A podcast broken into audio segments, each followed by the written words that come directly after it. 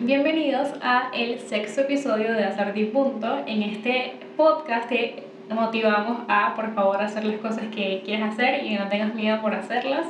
En este episodio voy a estar entrevistando a María Fernanda Torín.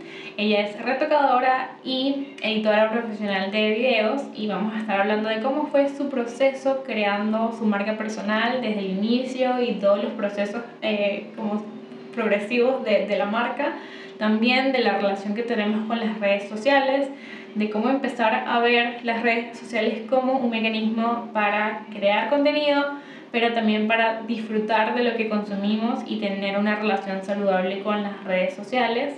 Y vamos a estar hablando del proceso de ambas, de cómo fue ser freelance y todo en ese mundo de freelance y todas las cosas que le podemos aconsejar a cada uno de ustedes.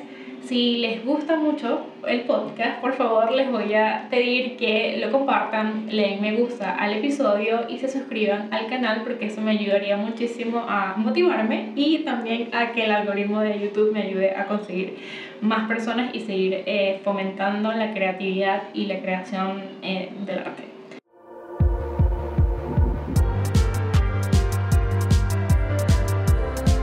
Hola Mala, bienvenida a Punto, el podcast donde hablamos de crear, crecer y creer.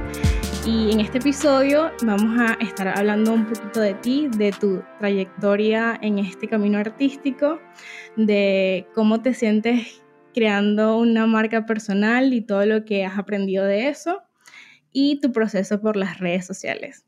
Cuéntame y cuéntale a todas las personas que nos están escuchando un poquito sobre ti. Hola, primero gracias por pensarme para esto. Em, nada, yo soy María Laura, lo acorto a Mala porque somos muchas Marías en una sola familia. y me siento abrumada cuando me presentan siempre, es como que me sonrojo. Eh, nada, yo para mí soy una persona normal que está intentando hacer un montón de cosas y mutando y aprovechando las herramientas que hay para, para hacerlo libremente. Qué bonito. Pero un día hago una cosa, un día hago otra cosa, pero fluyendo es lo que intento. Fluir, ok. Muy lindo eso.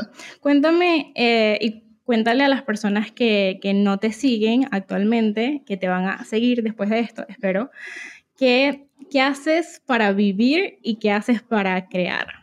O sea, ¿a qué te dedicas y qué haces para, para hacer lo que más te gusta?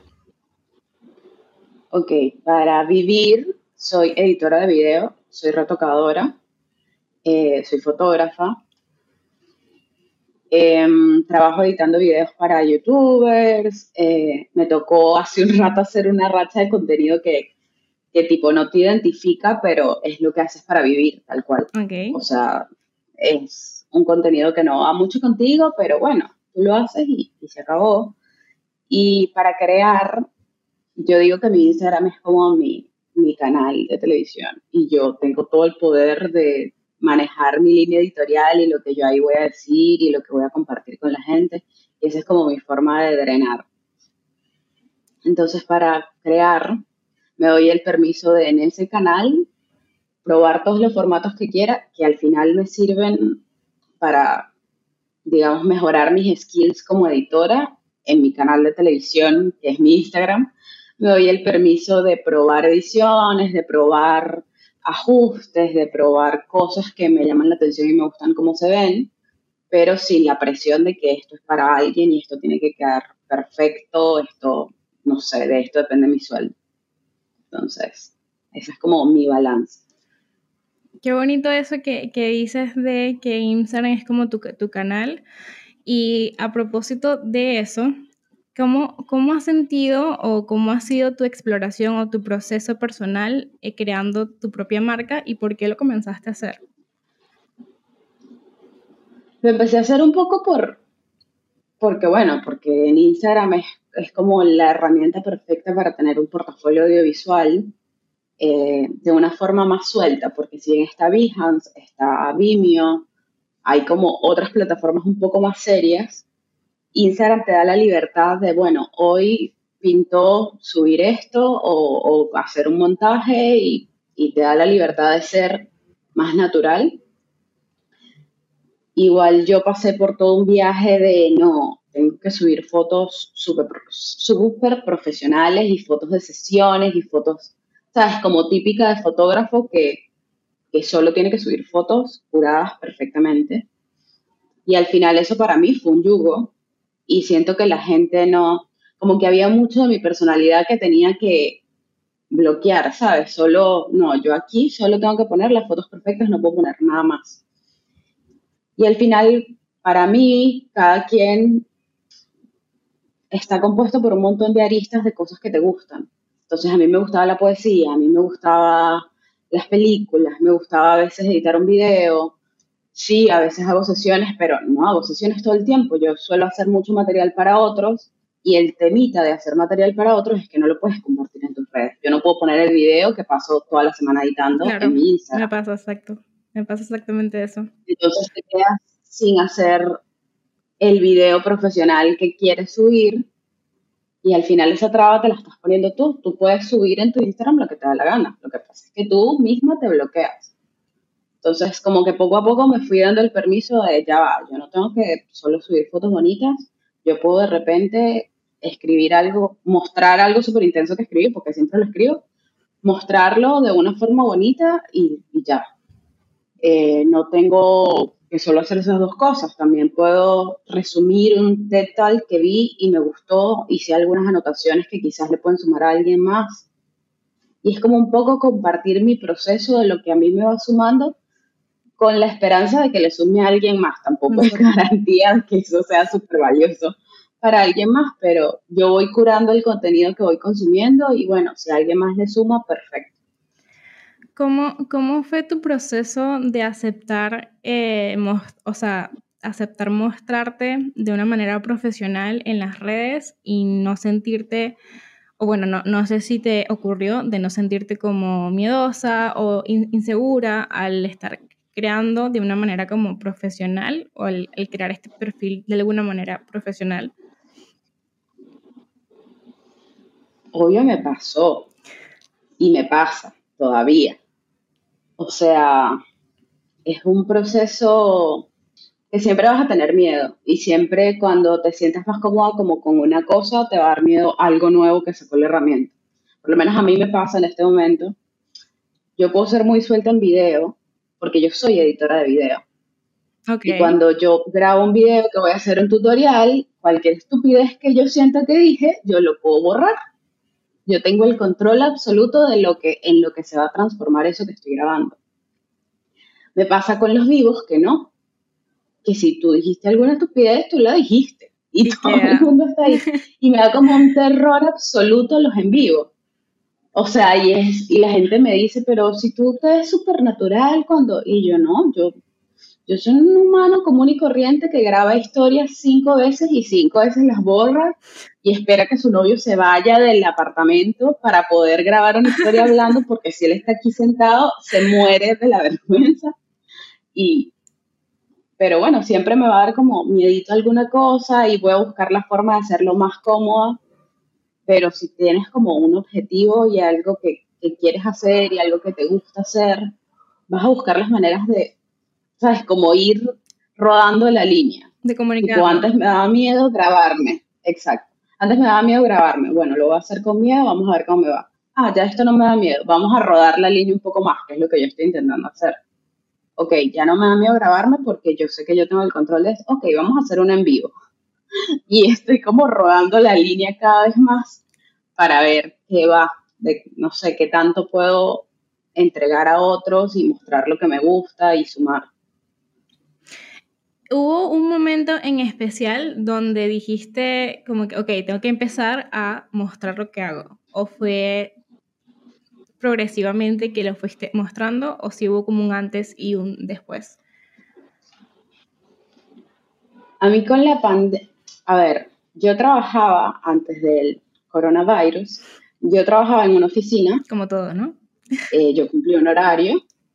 Yo cumplí un horario. Eh, yo pasaba todo el día retocando fotos de publicidad, proyectos muy cool, muy chéveres, eh, donde aprendí un montón.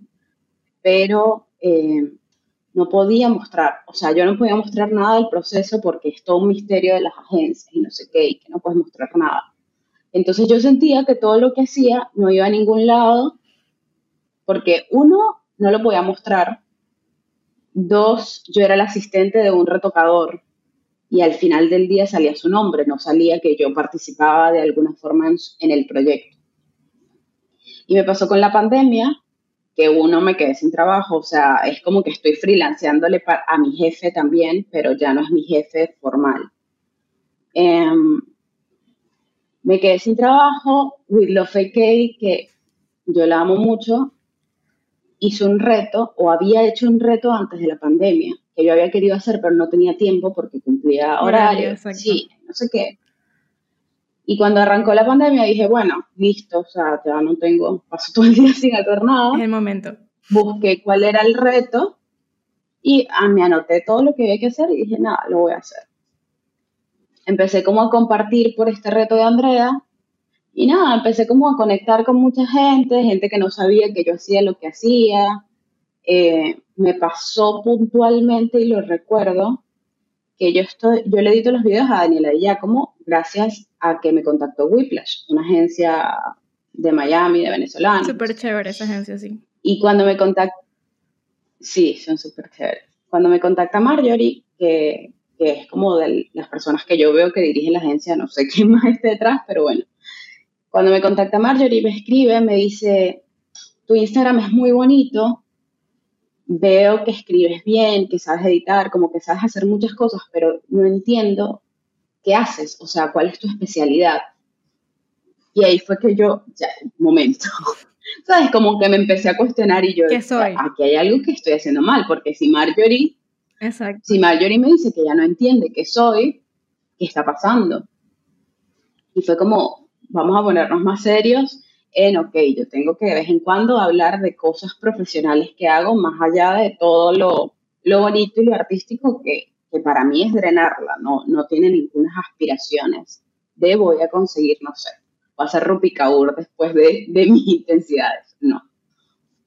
Ok, o sea, como que de alguna forma em, pasaste de compartir cosas simplemente por drenar a ponerle un poquito más de seriedad al asunto y al contenido. Ahora, mi pregunta es, ¿cómo organizas tu contenido? O sea, esta es la, que si la pregunta más práctica que, que he hecho en este podcast, normalmente hablamos de cosas como más, em, digamos, internas, que eso me, me gusta mucho, pero eh, normalmente a la gente que está como en la mitad, como que ya, porque ah, existe como una mitad de las personas de Instagram que hay gente que, ya, que una que hay gente que ya sube contenido de manera profesional constantemente y ya tiene como un flujo y hay gente que está como en la mitad. Yo creo que yo también soy de esa mitad, como que a veces me cuesta o me pierdo por el tema de los clientes. ¿Cómo te pasa a ti? Y, y cuéntanos esa experiencia para ti. Mira, a mí me pasa, yo no planifico. O sea, yo tengo una lista de ideas que se me ocurren y las anoto, pero yo no organizo un calendario editorial de decir, bueno, el lunes voy a publicar esto, el martes voy a publicar esto, o no lo suelo hacer. Eso para mí se da muy fluido. Me pasó con el, con el reto de Andrea, que de alguna forma como era un reto, o sea, era un día tras otro y ya había como una premisa que publicar y no sé qué, me pasó que por ese momento yo tenía como una obligación. O sea, yo lo sentía como que ah, tengo que publicar, no he publicado, ¿y qué voy a hacer? Y no me ha dado tiempo. Y... Ok. Y luego del reto la fui soltando poco a poco. Porque me está pasando, no sé, yo me siento como cansada de las, de las, de las personas que están diciendo que, que no sé, que Instagram es tóxico, que, ¿sabes? Como necesitas desintoxicarte, está bien, cierra la app. Ok. Y para mí, quien le da la cualidad a Instagram de que te sea tóxico eres tú.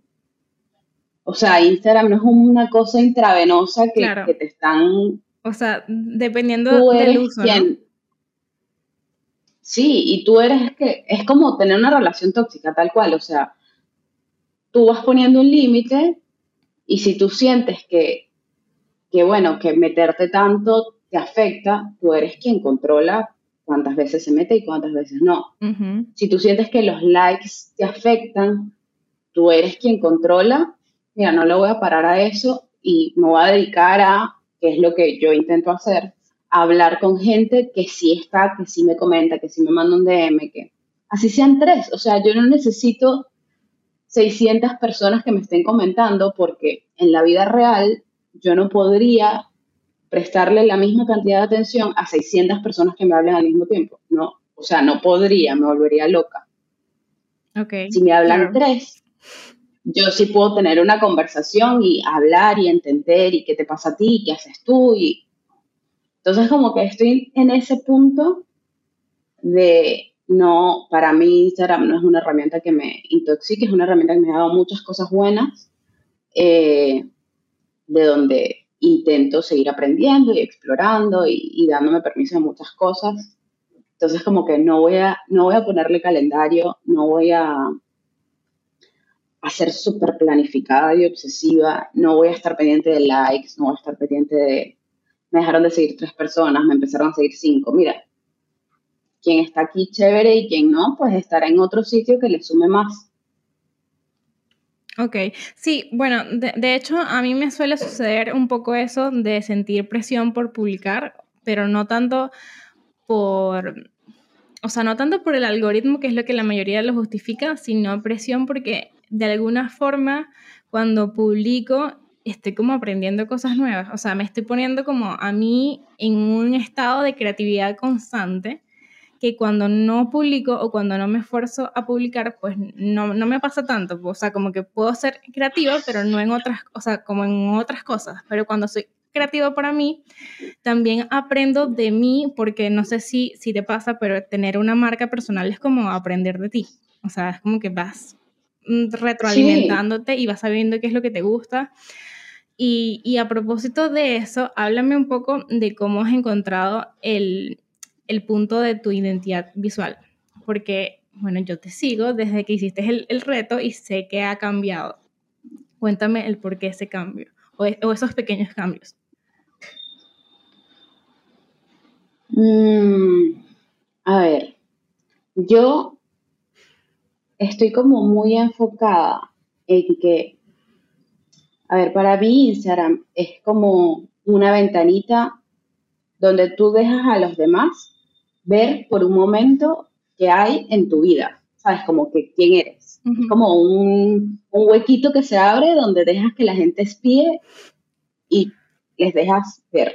Ok, sí.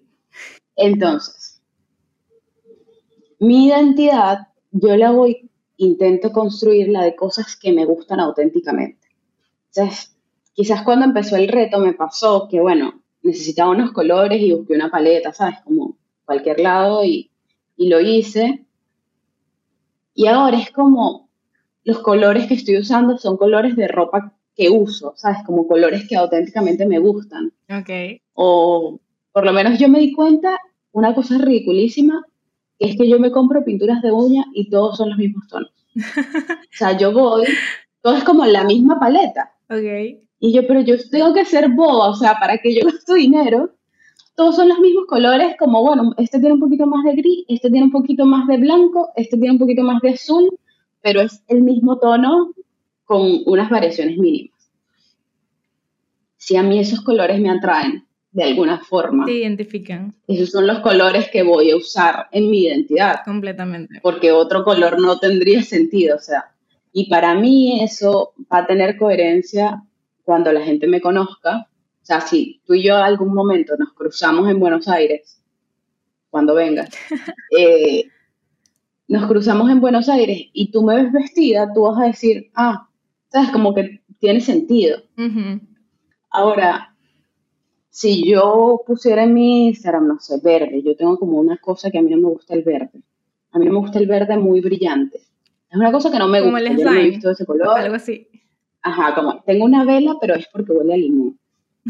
Pero este color, una ropa de este color, no, o sea, no va a pasar. Entonces yo en mi Instagram yo no puedo incluir este color en los colores de mi identidad porque no. O sea, yo no, nunca estoy rodeada de ese color, no siento. Y yo una vez vi una entrevista de Mayocando, entrevistó a alguien que era como esa gente que te analiza por los colores, los colores que te gustan, cómo te viste. Y ella decía que, que los colores como que tienen una carga de la personalidad de la del individuo muy fuerte. Claro. Cómo te vistes, el color que más te gusta, el color que no te gusta y que no lo quieres ver por ninguna razón, todo eso habla de ti. Creo que luego que vi eso fue que dije, ¿y qué hago yo buscando una paleta en Pinterest? Y que abrí,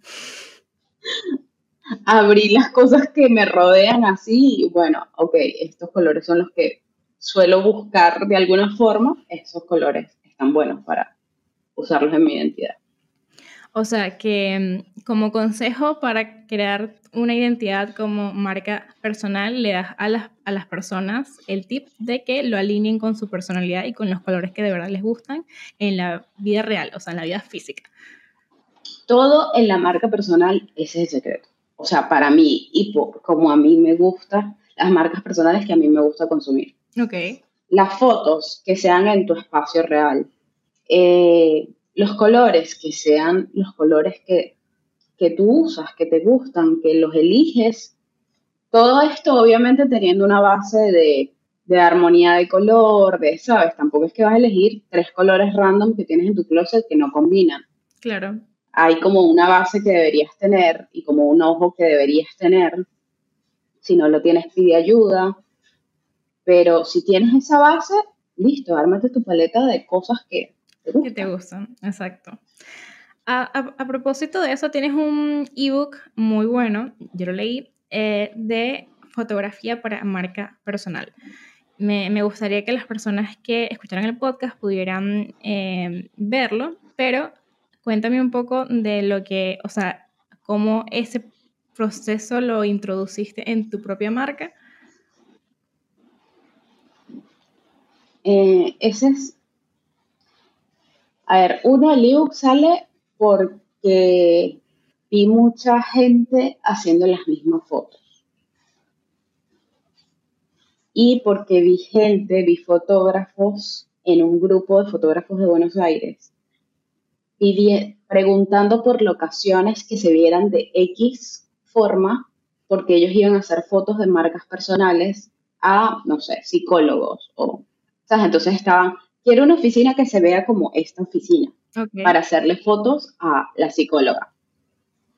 Entonces eso a mí me hizo mucho ruido, por lo que te digo, porque para mí lo que tú comunicas es una ventanita de quién eres y porque yo tengo que buscar una oficina que no es mi oficina.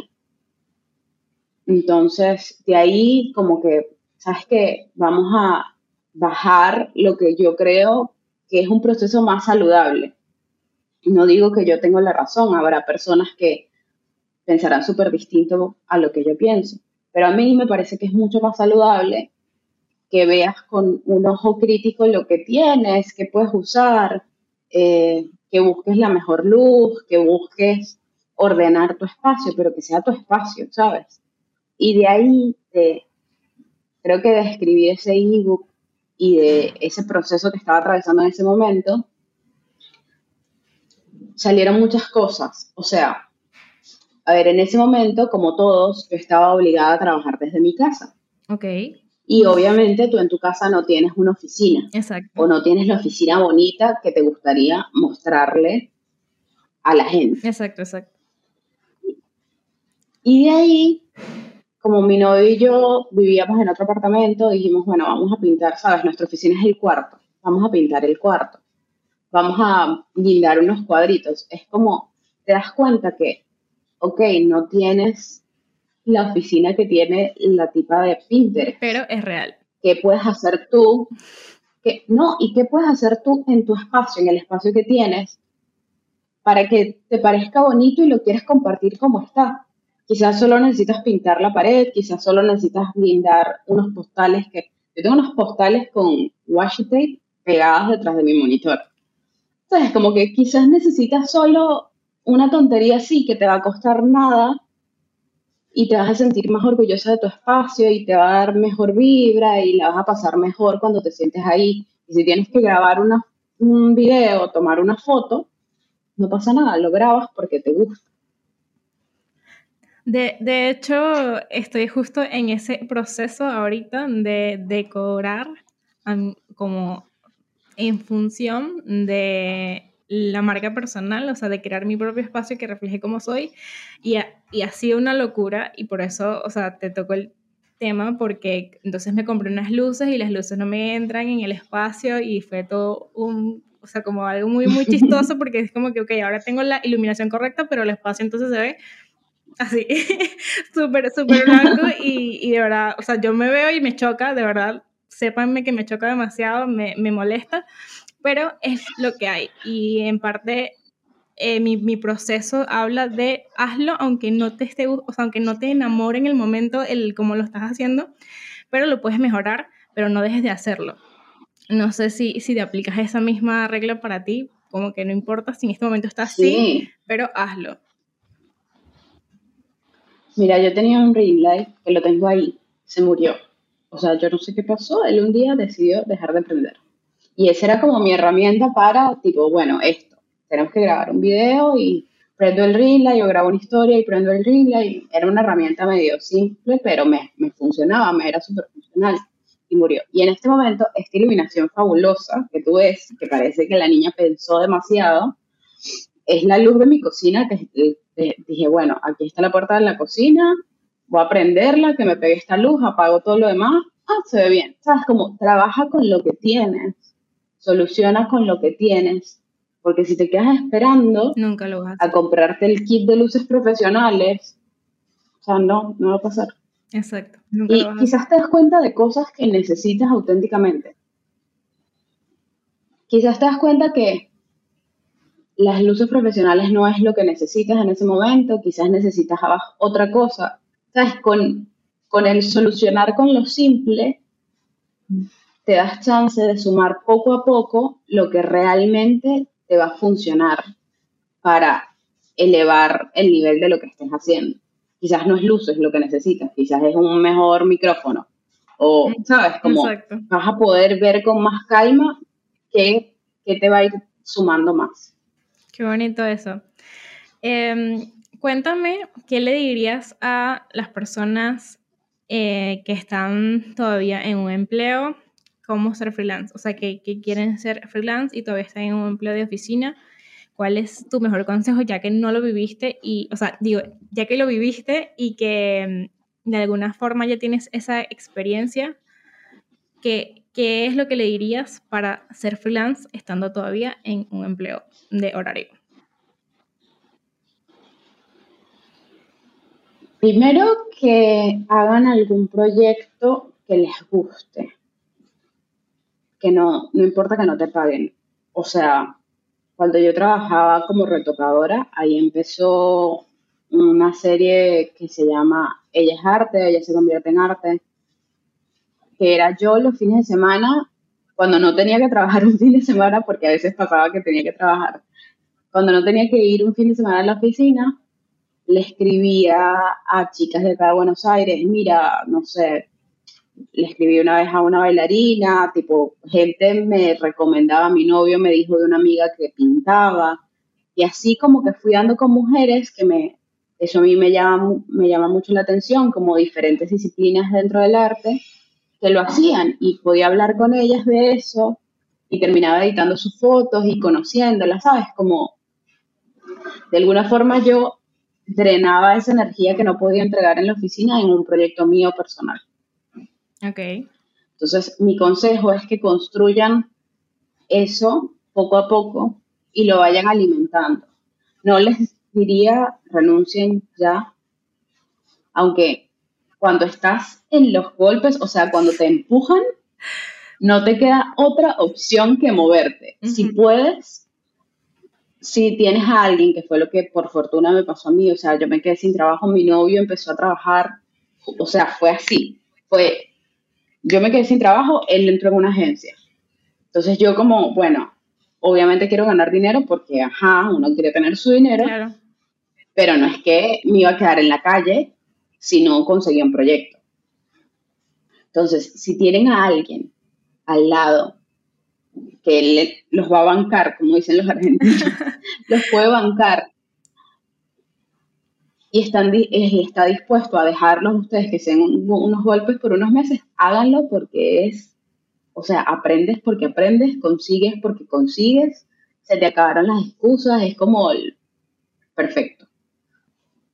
Pero si no, en el tiempo libre que tengas, si de verdad es como tu objetivo, no te va a pesar construir un proyecto, hacer algo que te gusta y que no lo puedes hacer en, tu trabajo porque el tiempo no te da, porque no es nada que ver de lo que quieres hacer.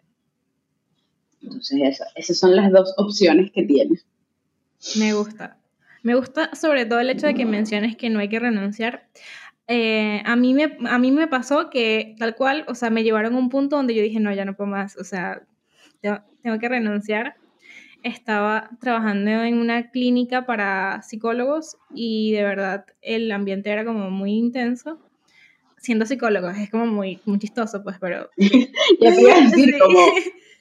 Todo mal con esos psicólogos, no vayan. Sí, bueno, lastimosamente no puedo decir como el nombre, pero no vayan. Si alguna vez alguien me conoce, no, vayan. Eh, y, y solamente estaba diseñando y me había comprado la cámara, así como que, bueno, me la quiero comprar para, para ver qué me resulta, pero de verdad no, no tenía nada de tiempo. Y pandemia, y me dijeron como que no, tienes que trabajar como de, de 12 de la tarde hasta las 12 de la noche porque ellos funcionaban en, mejor en ese horario en pandemia. Y yo, mm, no, o sea, no va a funcionar. De paso, no tenían como suficiente para pagarme porque, bueno, todo el, todo el, el mundo entero estaba teniendo problemas económicos y yo dije como que, bueno, o sea, pero hay un montón de gente que necesita fotos para sus productos y hay un montón de gente que necesita eh, hacer diseños y yo sé hacer esto, o sea, hazlo. y de verdad me sentí con esa necesidad de, de, que, ok, tengo que tener clientes. Entonces, el aprender a manejar las redes o el aprender a crear estrategias para mejorar eh, mi contenido o atraer clientes por necesidad fue lo que me hizo entrar a ser freelance, porque si no, probablemente no lo hubiese hecho. Sí, es que a veces uno se queda como esperando. A mí me pasa, o sea, a mí a veces me pasa, tipo cuando llevas demasiado tiempo en un proyecto o le estás entregando demasiado a una sola cuenta. Yo creo contenido para cuentas, pero yo les digo de entrada, o sea, mira, yo quisiera que trabajáramos tres meses. o sea, yo no quiero que te cases conmigo. Yo no quiero que te cases conmigo. Uno, porque yo me voy a saturar de tu cuenta y no voy a querer, ¿sabes? Como que ya no quiero saber más nada de ti. Y dos, porque bueno, yo te voy, yo no tengo problema en entregarte editables, ¿sabes? Si tú quieres, yo te los entrego. Pero yo no puedo entregarle tanto a una sola cuenta porque llega un punto en el que yo digo, porque yo estoy haciendo esto para ti y no lo estoy haciendo para mi cuenta. ¿Sabes? Es como, yo necesito tener un balance entre lo que le doy a otros y lo que hago por mí. Entonces, ese balance tú lo vas construyendo. Tú lo vas construyendo, pero te, vas a ir dando cuenta como de qué es saludable o qué sientes que está bien. Como yo tengo un límite de dos o tres meses para dejar de sentir que esto me está funcionando y que yo le estoy sumando y que no estoy siendo como esclava del otro. Porque una cosa es el proceso inicial donde no tienes idea de cómo crear contenido y yo te doy ideas y bueno, hablamos de pilares y mira, puedes solucionar esto así, ¿sabes? Esa parte es emocionante. Pero ya cuando es yo solo hacer cosas que ya tú sabes cómo hacer, pero asumes que no tienes el tiempo para hacerlo, mira, no puedo hacer más, o sea, o sea, ya te di todo lo que para que tú lo hicieras. Claro, porque se vuelve entonces un proceso de manejar eh, los equipos, pero no de fluir mentalmente o creativamente. O sea, simplemente eh, eres una persona que maneja los equipos y sabe manejar los equipos, pero no estás aportando como ideas creativas a lo que estés haciendo. Exacto. No, y empiezas como, ok, empezamos yo ayudándote y luego la relación se convierte en yo soy tu trabajadora y te tengo que... No, bebé, o sea, no. así, para mí no, a mí no me funciona. Claro. Maybe habrá gente que sí, pero a mí yo no lo siento que, que puede formar parte de mi día a día, de mi proceso, de mi forma, no. Ok, me, me, me gustan mucho esos tips. Para, para concluir y de una manera mm, ah, súper inspiradora, ¿qué le, ¿qué le recomiendas? O sea, tanto libros o películas o mm, eh, un podcast o lo que sea que, que te mantenga creativa o te mantenga en tu centro, ¿qué le recomendarías a la gente que viera o que leyera o que escuchara? Hay un TED Talk de Elizabeth Gilbert, no sé cómo se llama, pero creo que es el TED Talk más famoso de ellos. Ustedes buscan a Elizabeth Gilbert y buscan su TED Talk y es muy, muy bueno y te inspira demasiado. Eh, Brené Brown también, como el especial que tiene en Netflix, es muy bueno y es muy inspirador. Es muy raro porque las cosas que a mí me suman más en mis procesos suelen tener mucho que ver con psicología. Ok. O sea, con, con soltar miedos, con, por lo menos Brené Brown es muy de, de coraje y vulnerabilidad, como, ¿sabes? para mí tiene, todo está mucho más vinculado a cómo nosotros vemos las cosas o cómo nosotros nos acercamos a las cosas, más allá de, escuchen, no sé, yo sigo a Peter McKinnon, por ejemplo, en YouTube, que lo amo, que él da tips de video, de edición, de, ¿sabes? Como herramientas, como ya cosas más tangibles. Exacto más que lo tangible, lo práctico, que hay muchísimo y te lo vas a encontrar en todos lados, mis recomendaciones es que se vayan por, por cómo funciona su cabeza, ¿sabes? Por, por qué te estás trabando en algo que quieres hacer, qué, miedo tienes ahí, porque, ¿sabes? Como todas esas cositas de tu mente que te juegan unas, unas cosas muy perversas. Exacto. De, de, hecho, más o menos esa es la búsqueda del, del, podcast de, y por eso se llama a y punto, porque es como que ya deja de mm, ponerte mil excusas, a y punto. Ese es como el, o sea, como lo pensé. Y, y justamente... El tono real del título. El tono real del título es como que ya deja de estar procrastinando o deja de ponerte excusas, por favor, hazlo. Debería llamarse, por favor, hazlo también, pero justamente porque yo me ponía como demasiadas excusas para todo, incluso para tomarme fotos, y siendo una persona que toma fotos, debería, o sea, debería estar como más compenetrada con eso y me ponía como mil excusas para todo y al final entendí que es un, es un tema de autoestima, es un tema de valoración personal, de cuánto cobras tiene mucho que ver con eh, cuánto te valoras a ti mismo. O sea, si cobras poco, entonces hay, hay un problema ahí, o sea, tienes algo que ver y es algo interno, no es algo externo. Sí, y sabes qué, no sé si sigues a Ángela Blones. Sí, sí, me encanta, me encanta Ángela. Ella tiene una frase que repite mucho y que la primera vez que se la oí, a mí mismo, sabes, como que me, se me quedó en la cabeza, que es que ella dice, hay gente mucho menos preparada que tú haciendo lo que tú quieres hacer. Y para mí fue como, ¿qué bolas? O sea, ¿y, ¿y por qué yo no lo hago? ¿Qué bolas yo, chico? Entonces, para mí esa frase fue como, me desbloqueó, fue como, ok, porque yo no lo hago entonces. Sí, entonces, ajarte punto, por favor. O sea, ajarte punto. Muchísimas gracias por este tiempo tan, tan bonito, tan real y tan sincero. Eh, de verdad, aprecio mucho a la gente que viene porque me dejan en un aprendizaje personal. O sea, parte de hacer el podcast es entender que no estamos solos en este proceso tan complicado, mm, que nos han dicho que es imposible vivir del arte, no es muy posible, pero tienes que hacer un montón de cosas internamente para poder externamente eh, ver eso reflejado económicamente también. Entonces, muchas gracias por este espacio. Eh, me gustaría que fueran a seguir a Mala, a Instagram, tiene unos posts increíbles eh, sobre mm, pasar menos tiempo consumiendo en las redes y hacer más. Esos son los que más me han gustado. Esos son los más recientes.